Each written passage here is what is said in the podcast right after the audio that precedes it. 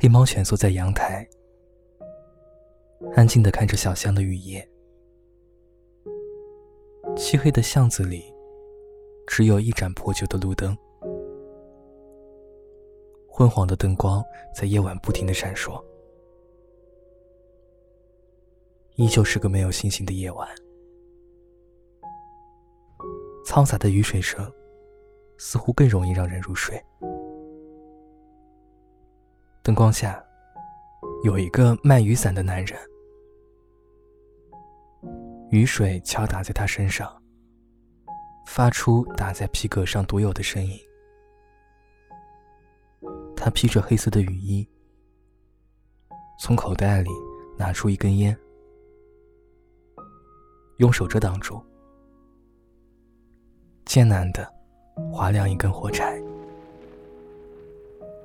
筐子里的雨伞剩下很多，可是夜深了，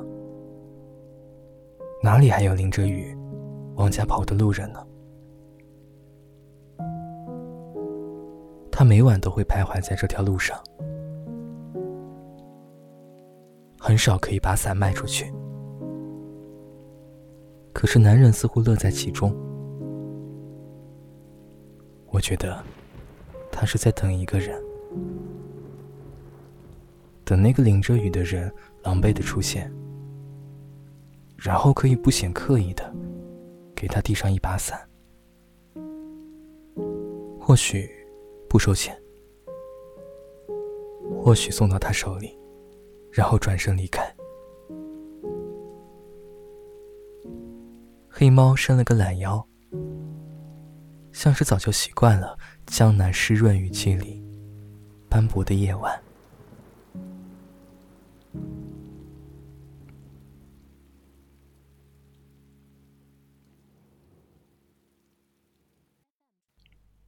这天的月光很刺眼，偶尔有几片黑云，捎带着遮住苍白的光线。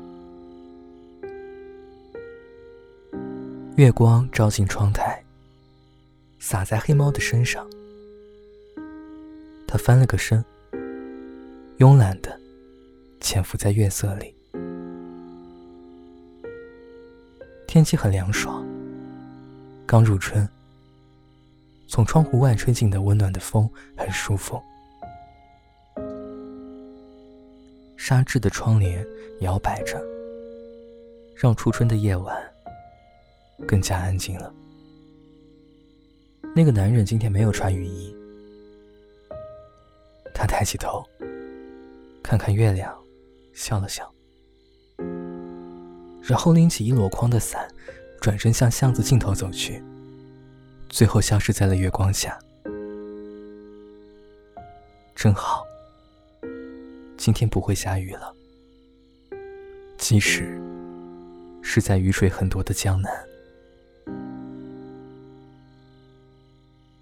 我们喜欢和喜欢的人保持着一个暧昧的距离，不显山，不漏水，就这样维持住一个礼貌却很想靠近的距离。今晚的雨很大，男人穿着雨衣，在巷子的路灯下焦急地等待着。今天卖出去了很多伞，现在只剩下了最后一把。可能因为大雨来得太突然了，晚归的人在雨里仓促的来来往往。男人留下了最后一把伞，他在等那个人从公交车上下来，然后穿过小巷走进街道，这样他便可以名正言顺的把雨伞递到他的跟前。可是他的身旁，今天终于出现了另一个为他撑起伞的人。